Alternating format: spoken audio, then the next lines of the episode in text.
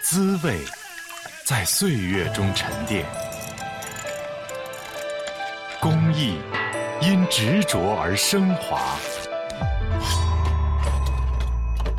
一辈辈传下来的是手艺，是文化，也是生活的记忆。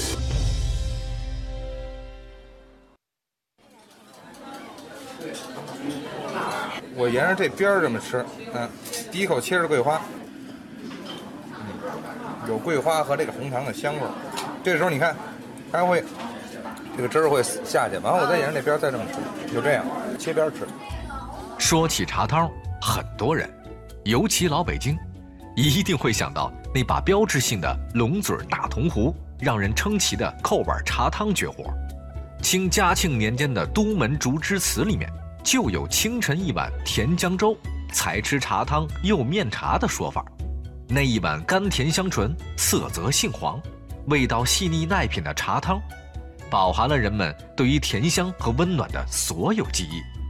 而创始于1858年，至今已有一百六十年历史的百年老字号茶汤里，则是把这份念想保留至今。我是茶汤里第四代传人，我叫李月。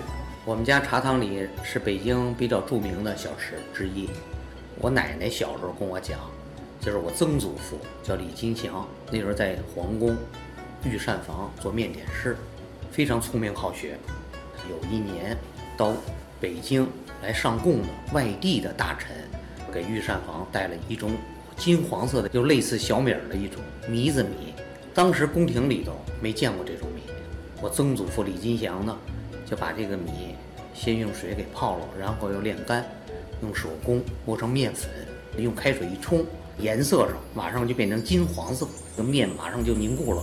然后他就给配上点红糖，又搁了点桂花汁儿、核桃仁儿、芝麻仁儿，哎，结果就在皇宫里头，他们感觉吃的相当好，其中就把这茶汤呢就定为了宫廷早茶，这应该说就是茶汤的由来。这段故事说的是清乾丰年间，茶汤里第一代传人李金祥为清宫慈安、慈禧制作茶汤等食品的过程。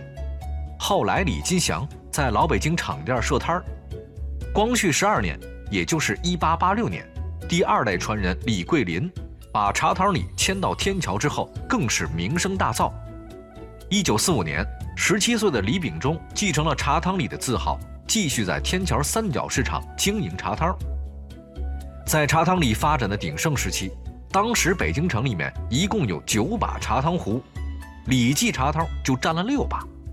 而在百姓的心目中，茶汤和礼也逐渐融为了一体。好在哪方面呢？一个从器皿上说，美食配美器。我父亲就算第三代，叫李秉忠，除了技术上掌握以外，他说在器皿上有了创造发展，配上了大铜壶，这应该说是我父亲的首创。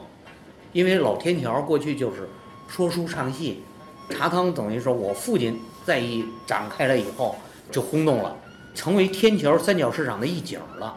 他找这个地儿在哪儿呢？就在侯宝林说相声的地方。哎，他在他的前面支了一个摊儿卖茶汤。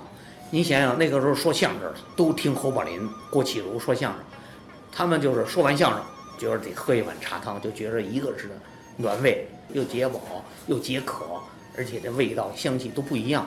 在当时的一些名家都到我父亲这摊上来吃，一个是侯宝林，一个还有新凤霞。茶摊里最让人津津乐道的就是扣碗茶汤。冲好茶汤后，碗底朝上扣于条案，顺手一推，让碗在丈八长的条案上滑行，然后用手接住，并将碗翻转过来浇糖。碗中茶汤不流不洒，保持原样。条案上无一滴茶汤洒落，堪称绝技。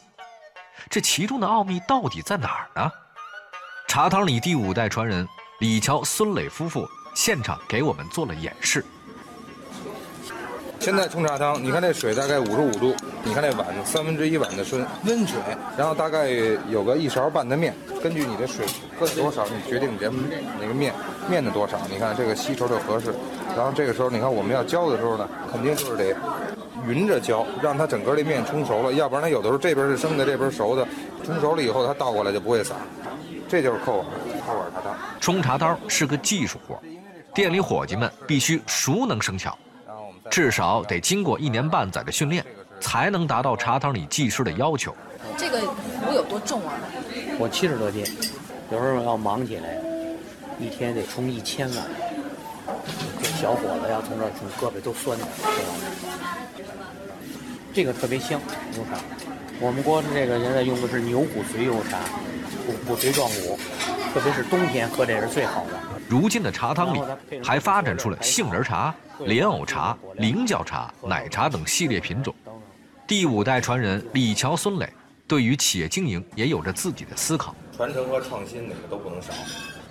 经典的东西永远不过时。我觉得更多的是应该把这些店开多了，把这些老北京的小吃让年轻人啊知道。那他们只要吃了，只要真正了解这文化了，他们就会喜欢上老北京的这些传统小吃，喜欢上茶汤。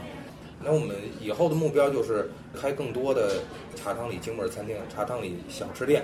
那么不光有茶汤，还有更多的小吃，让大家觉得茶汤里并不是光是一个茶汤品牌，它会成为一个北京小吃的一个品牌。在北京著名的前门大街、王府井大栅栏商业街、和平里广渠门，各大公园庙会都留下茶汤里的身影和京味文化。